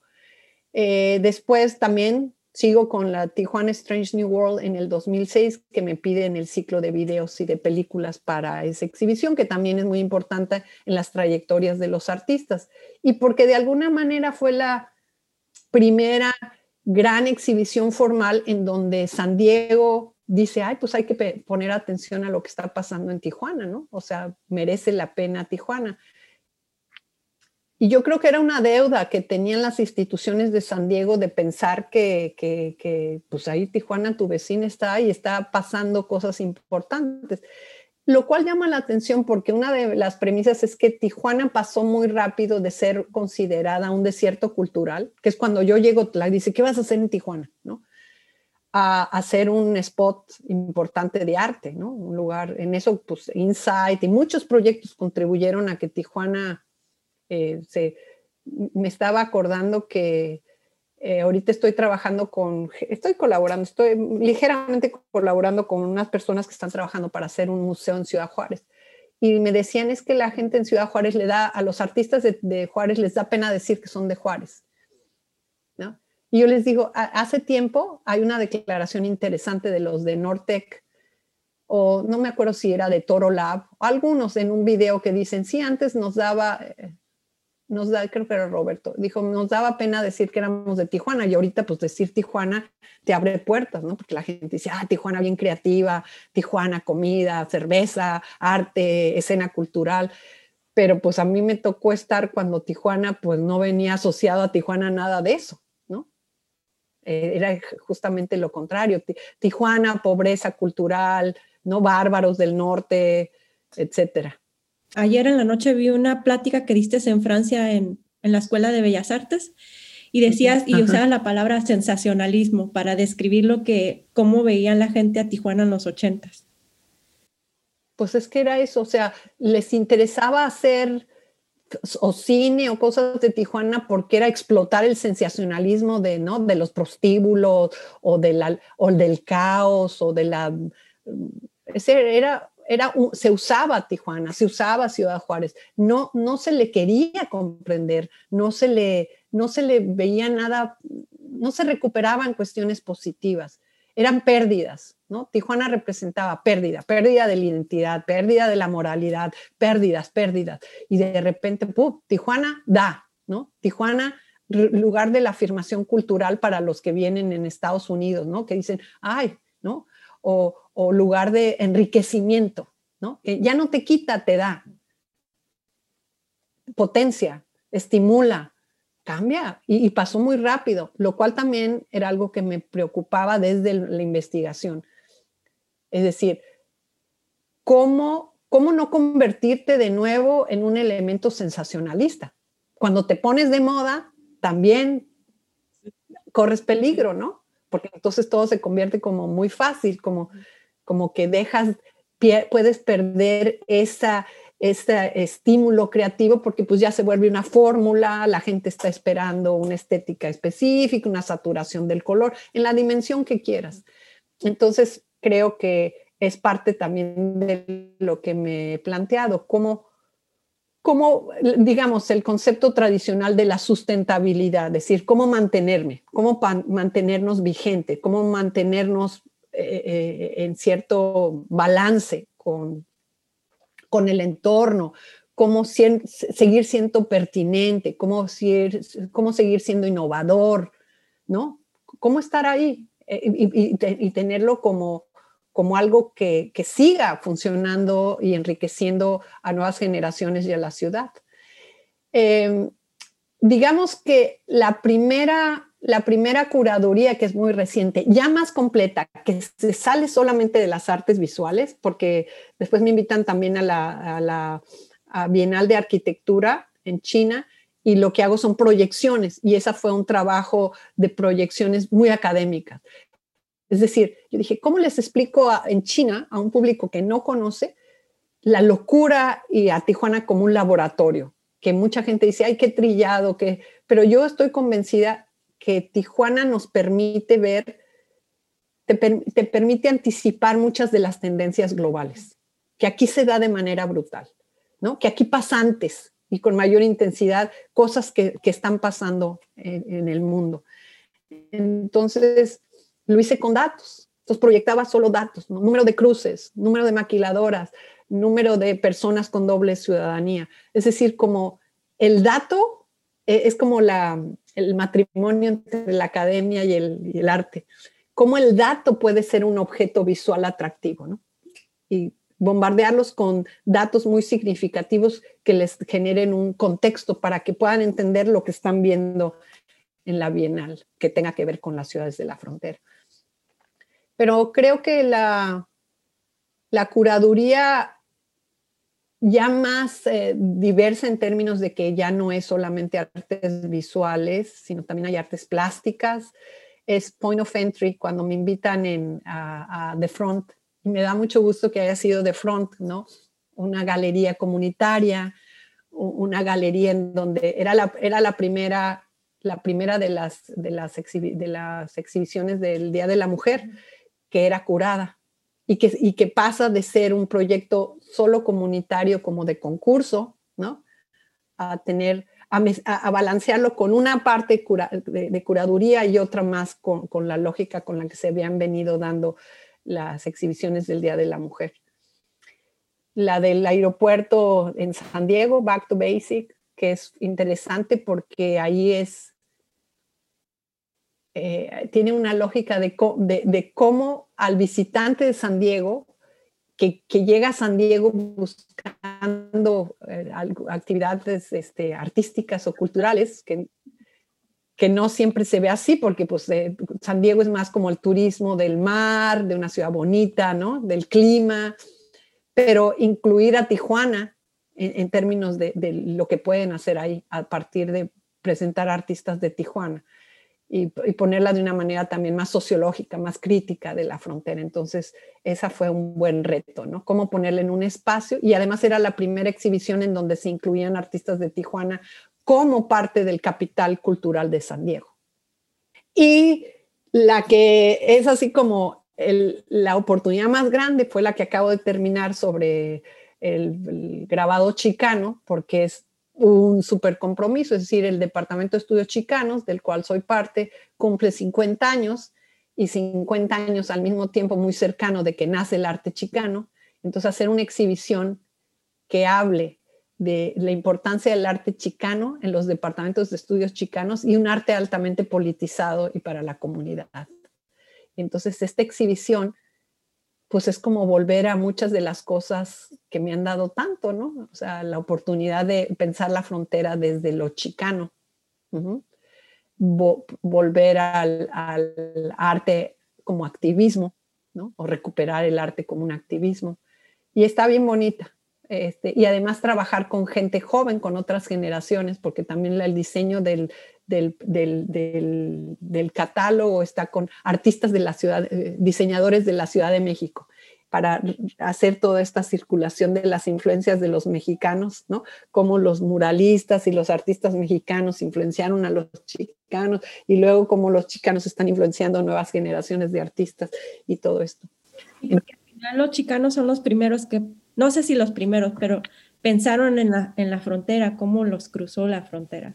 Y ellos pensaron en esta división y este sentido que ahora es tan indagatorio para los fronterizos. Exactamente. Ellos analizaron inicialmente y por eso la denominación chicano, porque los, los cruzó la, la línea. Para ellos la frontera, la frontera está en su cuerpo.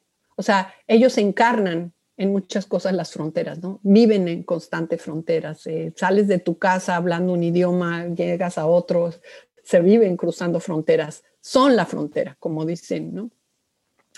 Hay, uno, de, uno de los proyectos que no mencioné, el de hacer cine de animación con los niños, que se llama El otro lado de la línea, que fue un proyecto eh, hermosísimo, porque era justamente trabajar cómo los niños cómo los niños entienden la frontera, qué es lo, cómo, qué les significa para los niños de ambos lados de la frontera, la frontera. Entonces, este proyecto trabajamos con 12 niños de, de Tijuana y 10 niños de San Diego para que cada grupo de niños hiciera una película sobre los niños del otro lado.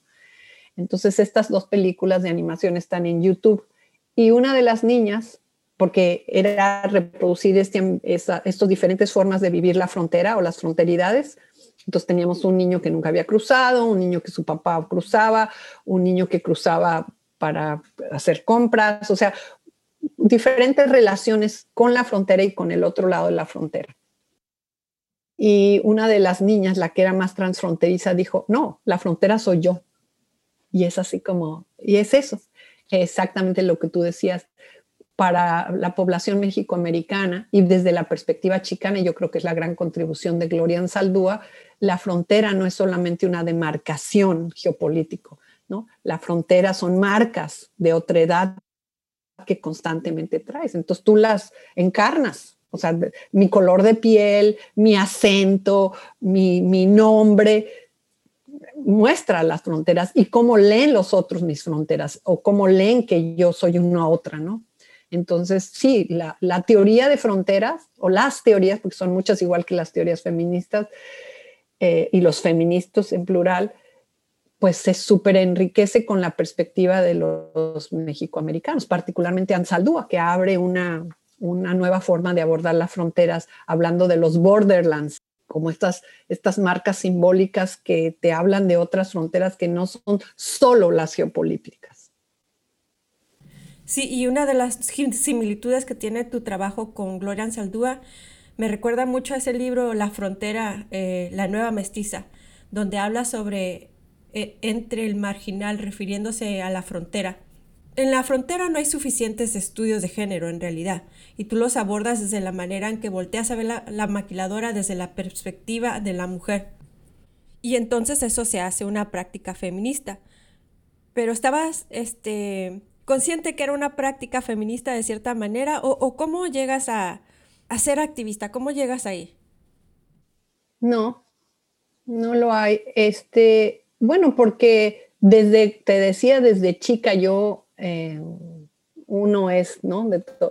Desde chica le preguntaba a mi, mamá, mi mamá dice que les di muchos dolores de cabeza, pero me dice, digo, mamá, ¿y cómo sabes que Dios es hombre? ¿Por qué no es mujer? ya nada más con eso te das cuenta de mi, de, mi, mi mamá era muy religiosa y yo la cuestionaba en todo y las primeras cosas desde muy, muy chiquitita le decía, ¿y por qué las mujeres no pueden dar misa? ¿Por qué no hay curas? O sea, Eh, y, aunque en, la, en teoría mi papá, más que mi mamá, mi papá trató de, de, que la frontera de género no fuera algo que, que, marcara a sus hijas. Entonces, por ejemplo, yo no me daba cuenta, pero mi papá me decía, tú tienes que saber hacer todo. Entonces me dijo, para que nadie te vea la cara, entonces este, tenía que por eso es que sé, te digo, un poco de electricidad, plomería, mecánica, lo que tú te imagines, yo lo sé hacer, porque mi papá me decía, bueno, a lo mejor no lo haces, pero tienes que saber el principio para que no abuse la gente de ti. Intuyo que, el, que porque no lo hizo, somos, eran dos hombres y después dos mujeres. Intuyo que lo hizo con todos sus hijos, con todos, pero había una particular preocupación por, por enseñar esas cosas porque sabía que había una desventaja en ser mujer. Entonces, él no se decía ser un hombre feminista, pero en la forma en la que me educó, pues me, empoderó. Desde chiquita estaba yo empoderada. Y, desde muy chica, pues tú vas viendo las diferencias, las diferencias de que los hombres pueden hacer esto, pero no las mujeres, desde chica, ¿no? Eh, entonces, era como una, darme cuenta de, de cómo nos limitaba eh, eh, socialmente el ser mujer, que porque pues limitaban tus posibilidades eh, desde que eras chica, qué podías jugar, qué no podías jugar, qué podías hacer, qué podías estudiar. Entonces, la premisa de la desigualdad de género era algo que noté desde chica. Y luego se dio en mi juventud, porque también aunque promovían mucho en mi casa la igualdad de género, me acuerdo que sobre todo mi mamá, no, pues es que tú tienes más riesgos, y sí, pues las mujeres corremos más riesgos, pero que eso se transformara en que no tuviera las mismas oportunidades de viajar o de hacer o de hacer como mis hermanos, dije, no, pues mm, no, no, no puede ser. Eh, entendí también eh, en, en, muchos, muchos momentos en la vida en que te das cuenta que, que el género como construcción cultural es tan fuerte que leemos cosas diferentes, que usamos como lentes diferentes para abordar la, realidad y que esas modelan tanto tu vida, ¿no? Que te permiten, te permiten desarrollar unas cosas u otras, te limitan en tus posibilidades de desarrollo humano en general. Algunas te las, te, las premian, por ejemplo, de las cosas que que siento que es un, privilegio, no un privilegio, pero una oportunidad en las mujeres es el expresar lo, sentimental, el de que, que, como mujeres eh, meter la emoción, meter el hígado, meterle el riñón en estas actividades está, está bien porque eres mujer, pero eso limita a muchos hombres porque la, digamos, la educación o los, los roles de género limitan las posibilidades de ambos. Sobre todo las mujeres, pero también de los hombres, el que los hombres no puedan llorar, ¿no? Dentro de esto, el que los hombres no puedan hacer uso de esta parte más intuitiva, bien socialmente reconocido como una posibilidad. Entonces, desde chica vi que el género funciona eh, no solamente para limitar ciertas cosas y reproducir el orden patriarcal, sino que funcionan como lentes que nos permiten ver la vida, ¿no? O sea, es, una perspectiva, es... Eh, entonces lo quise, lo quise introducir en todo mi trabajo. Entonces las preguntas siempre tenían intuitivamente porque la teoría de género es una teoría que surge en los finales de los 80 y se pone de moda en los 90. Yo empiezo a trabajar sobre mujeres desde los 70 finales de los 70 en la universidad. Entonces, lo que había como parámetros conceptuales y políticos era el feminismo, ¿no? La liberación de la mujer no había una, comprensión del género como algo paradigmático que marca la forma en la que vives, en la que ves, en la que piensas, ¿no? Es, es profundo. La teoría de género lo que nos dice es, eh, poner atención en, en, las formas en las que socialmente te construyes como mujer o te construyen como hombre, ¿no? No lo teníamos como teoría. Entonces funciona más desde el feminismo, por la lucha por la, igual, por la igualdad, por la, por la, en contra de la desigualdad Y bueno, pues desde, desde que, desde mis prácticas como, como hija o de mi práctica como trabajadora, pues voy demandando esto, ¿no? Voy demandando estos espacios para la mujer y voy también poniéndole mis investigaciones. Cuando hago el trabajo de la flor más bella, la pregunta que estaba detrás de la investigación es, ¿cuál es el conflicto de ser trabajadora y mujer? Porque lo que me doy cuenta es que hay una una especie de ruptura entre el sentirte que descuidas tu rol de madre, porque era, ¿no? Que descuidas tus roles tradicionales de reproductora de la familia y no sé qué, por entrar al mundo laboral.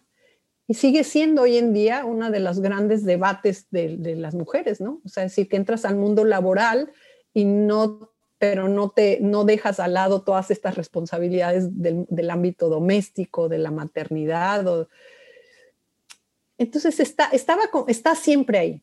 Entonces en las preguntas es, cuando estaba trabajando con artistas, es, bueno, ¿y cómo interviene tu ser mujer en tus prácticas artísticas? Cuando hice lo de cine, me acuerdo mucho con, con una entrevista con Mariano Varo, que me dice, bueno, pues es que las mujeres hacemos cine diferente, pero también producimos cine diferente, porque yo cuando me voy a hacer, traigo a mis hijos y cuando produjo Danzón, estaba con los niños. ¿Y cómo hago mientras ser mamá y ser directora de cine? Pues sus hijas aparecían en la pantalla, ¿no? Y las ponía ahí como, como extras. Es decir, esas cosas me llamaban la atención, ¿no? Cuáles son las estrategias, que nunca son públicas, no son abiertas, nadie las dice, pero cómo todos tus, tus retos como mujer pues intervienen en tu práctica profesional, en tu práctica como científica social o en tu práctica como científica o en tu práctica como artística, práctica artística o en tu práctica como profesora, porque ahí están, no se resuelven. Y, de alguna manera es lo que te estaba diciendo yo, como, como mi ámbito privado, artístico, no al principio no interactuaba con mi mundo académico, ¿no? Probablemente si hubiera sido hombre, lo hubiera traído y le hubiera dado valor a decir esto es parte de mí y va a entrar en mi mundo académico, pero no, estaban como dos, dos cosas separadas. Y escuché en la entrevista que dijiste eso de tus hijas. Una nació de un lado, la otra del otro, y las dos informan también tu trabajo. Dos, dos hijas mujeres y si la, eh, esa es otra cosa que a lo mejor tiene que ver con la condición de género no separo mis principios de, trabajo en lo académico como mis principios como mamá, como miembro de una familia. Eh, la transfronteridad que promoví en mi propia carrera académica de decir, no me puedo quedar en Tijuana, porque entonces no comprendo más que la mitad de la dinámica de la frontera. Entonces, la razón por la que me voy a, trabajar, me vengo a trabajar a Estados Unidos, es justamente porque digo, no me puede detener la frontera en mi pensar sobre la frontera. Entonces tengo que tener una práctica profesional como académica transfronteriza, porque si no, pues estoy reproduciendo lo que estoy criticando. Hay que romper las fronteras, como tampoco me va a limitar una disciplina o, o solo ser intelectual o solo ser artista o ser curadora. Esto es integral y lo que necesitamos es ¿cómo, cómo permitimos, cómo permitimos que todo este se integre para ser sujetos mucho más fuertes, ¿no? Sujetos más críticos, más activos, más completos. Eh, entonces, esos mismos principios, lo que enseño en las clases es lo que promuevo en mis hijas. Lo que, lo que intento buscar en mis investigaciones se convierten en, en prácticas en mi casa. Es decir, en eso también es probablemente que tenga que ver el género. No, no separo lo público de lo privado, lo doméstico, ¿no? De lo profesional. Están integrados, ambos dialogan, negocian y soy lo que soy, porque norma no, no son diferentes normas, ¿no? Es una norma que, bueno, en, en ciertos momentos aparece más la norma académica y haces una parte, como tú dices, performativa. Estoy en un acto académico está una, una, una, colega chicana que me dice, no, te, te, oí el otro día en tal presentación en el Getty Institute, pero te oís muy teórica, o sea, como muy, muy académica, muy acartonada. Digo, pues es que uno tiene que adaptarse en la parte performativa en donde estás. Y esa también es una, es una habilidad. O sea, puedo ir a, un meeting político y adapto el, discurso y el comportamiento y la parte corporal y todo a eso. Y, cuando estoy con los estudiantes, pues tomas el papel del, docente y tratas de decir, bueno, ¿cómo estás leyendo quién es ese otro? Y trato de adaptar esto que estoy pensando para este público. Estoy con niños porque he dado talleres de arte, esto que yo, yo fui tan feliz de los talleres, lo hice en Tijuana, tuve mi taller de artes, de actividades creativas para niños en Tijuana. Cuando fui mamá, yo dije, les tengo que dar a mis hijos lo que yo fui, lo que yo tuve cuando fui niña tan feliz. Entonces lo hice en Tijuana. Y, bueno, pues cuando estoy con niños, pues adaptas esto para estar con niños. Y en el proyecto de cine, que también te comenté, el del otro lado de la línea, pues estás trabajando con niños y con cine.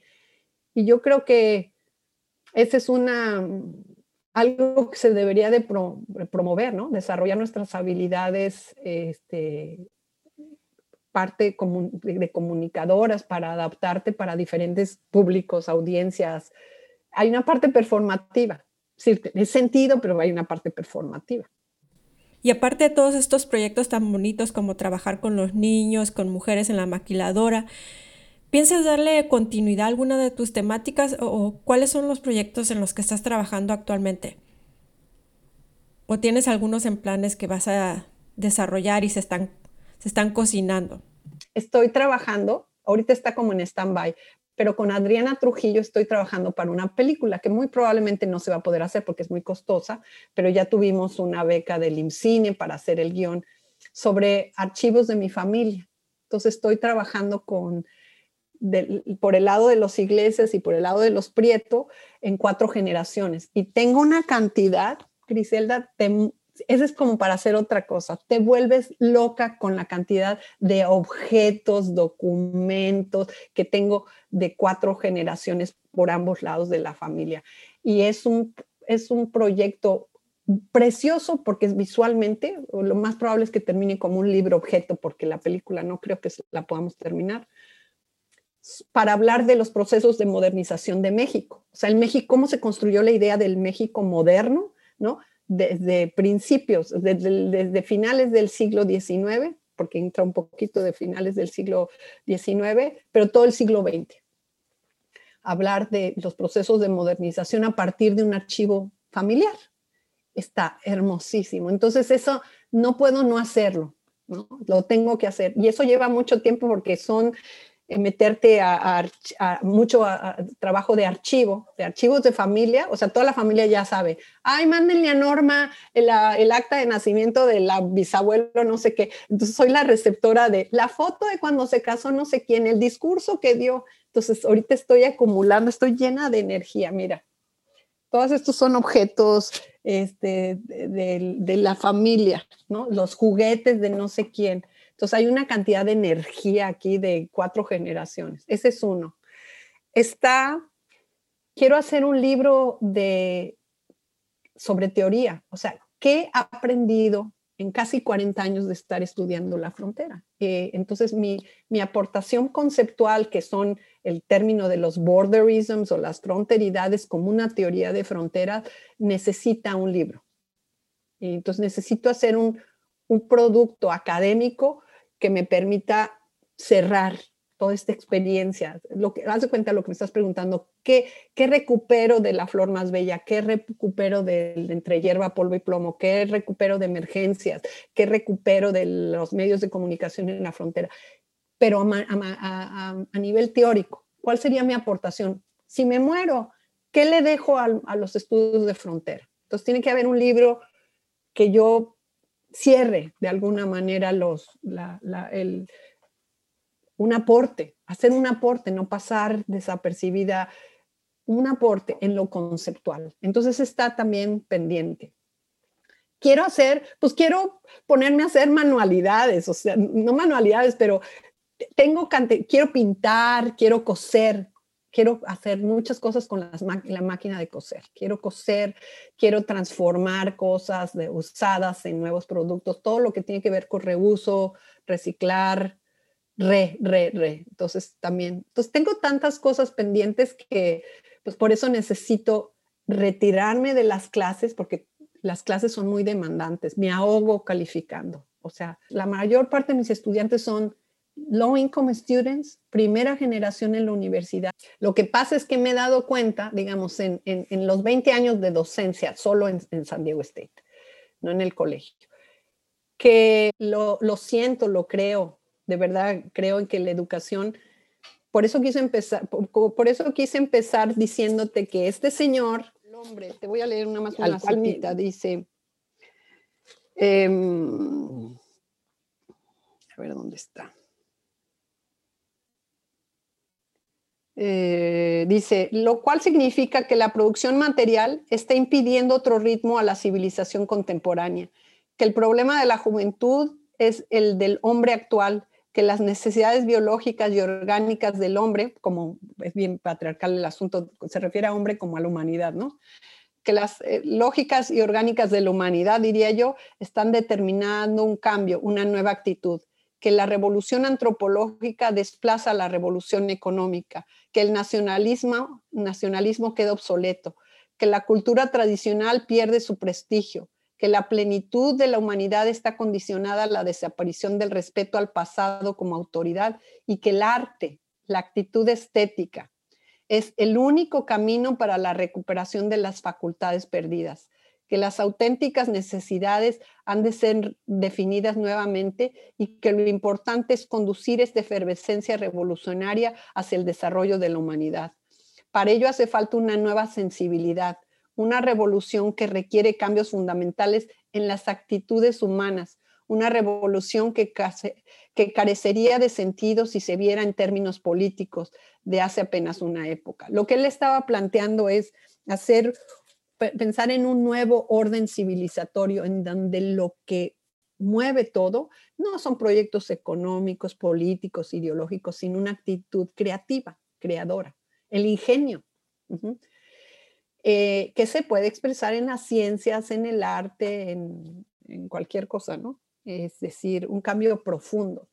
Y eso es a uno lo que apuesta también en la docencia. ¿Cómo puedo, no puedo necesar, no, no, no, cambio, no puedo cambiar del todo las condiciones materiales de mis estudiantes?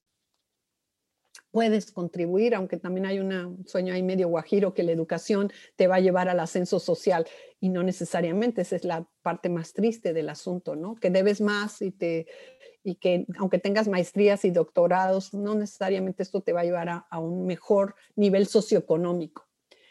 Pero las habilidades intelectuales y el pensamiento crítico, nadie te lo puede quitar.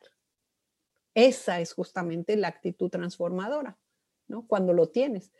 Y entonces, esa, el, el pensamiento crítico y la capacidad creativa y creadora no se puede enseñar o no se puede promover si no es en el hacer. Y en ese hacer, pues tienes que estar haciendo con ellos. Tienes que, ayudarlos a, que se conviertan en esos pensadores críticos, en esos sujetos complejos de pensamiento, que, porque no importa si después tienen o no tienen empleo, ¿no? Que sí se importa porque eso va a afectar, pero como dice el dicho mexicano, lo bailado nadie te lo quita, ¿no? El pensamiento crítico nadie te lo quita. Está contigo y estará contigo y tú puedes transformar a otros, ¿no? Lo que te voy a preguntar quizá te parezca muy cursi, pero después de que lo, lo que nos acabas de leer y sobre tus perspectivas sobre la educación en la frontera y viendo todo lo que está pasando, ¿tienes esperanza? Sí, Griselda, yo soy bien, eh, tú dijiste lo de lo cursi, y, fíjate que antes a mí me daba pena hacer cursi, pero ahora ya no, con la edad ya no. Hay muchas cosas que la edad te dice, ah, relájate. Antes me daba pena que pudiera sonar cursi. También me daba mucha pena este, sonar como que saliera mucha la emoción, porque bueno, viniendo también de una formación académica bien rigurosa, de un centro de investigación y no sé qué, eh, no, ahora al contrario, yo siento que hay que, y así les digo a los estudiantes, no se investiga solo con, la cabeza, se investiga con todos los sentidos, se investiga tocando, oliendo, sintiendo. Hay que usar todos, todos los recursos que tengas, ¿no? Entonces, la emoción participa en todo esto y hay que dejarla salir. También con la edad, eh, me gustan ahora mucho más los rituales, los ritos de paso que antes, ay, no, no me voy a casar, ¿cómo voy a tener una boda? Ay, que no, no. Y ahora, pues sí, me gustan los rituales, toda esta parte ceremoniosa de, de, de, de darle un lugar a esos, a estos momentos en la vida que son, pues, importantes, que son transformación, que son logros, hacer un ritual, ¿no? Hacer un ritual de esto, darle su lugar. Y eso también estaba asociado con esta idea de que, ay, suena muy cursi. No, pues no, no ser cool. No, no importa. Que te salga la emoción, que, que, que se salga la lagrimita, está bien porque es parte de lo que nos hace, es parte de la humanidad y de la dignidad humana, ¿no? Y de, la, y de las capacidades de, de, de entender de, entender, de comprender, de comunicar, de sentir. No, ya. Así que sí, tengo mucha esperanza. Y si no tuviera esperanza, este, pues sería bien triste, ¿no? No tener como esperanza. Y tienes que tener esperanza. Sí creo, sí estoy, mi esperanza está en una transformación profunda desde chiquita lo tengo. O sea, y no es una, no es una revolución en los sentidos normales, una revolución económica, una revolución social o ideológica, como decía. Esto es una transformación de la humanidad. Es una transformación profunda que empieza contigo, ¿no? En cómo es profunda porque es existencial, es para qué vivimos, para qué, qué sentido tiene estar aquí, ¿no? Eh, que dejas. Y también a lo mejor está legada con, con, la, con la edad, porque con la edad también dices, bueno, ¿y para qué? ¿no? O ¿qué sentido tiene la vida? ¿Qué dejas? Y sí, sí es urgente una transformación y la transformación empieza en todo, en lo que comes, en lo que compras, en las formas en las que te relacionas, en, en, en, en cómo cuidas, ¿no? Cómo cuidas a tus otros, a tus otros tus colegas de trabajo, a tus amigos, a tu familia. Sí, son como, eso, eso es, una, es una transformación profunda que me gusta. Yo no, yo no he logrado tenerla como lo tienen otras personas en lo espiritual, por ejemplo. Eso me ha costado más trabajo. Pero en eso estoy también, en, en una en, en buscar esas otras dimensiones curativas, ¿no? Healing process, con una relación mucho más orgánica con, con, con lo espiritual, con, con, lo, con la naturaleza, con los, con los animales, con las personas. Una transformación más profunda. Muchas, muchas gracias Norma por, por conversar con nosotros y, y, compartir tu tiempo con tus experiencias y, y todo lo que tienes que aportar a la región fronteriza. Muchas gracias. De nada. Muchas gracias a ti. Aprecio mucho que me hayas considerado para el podcast.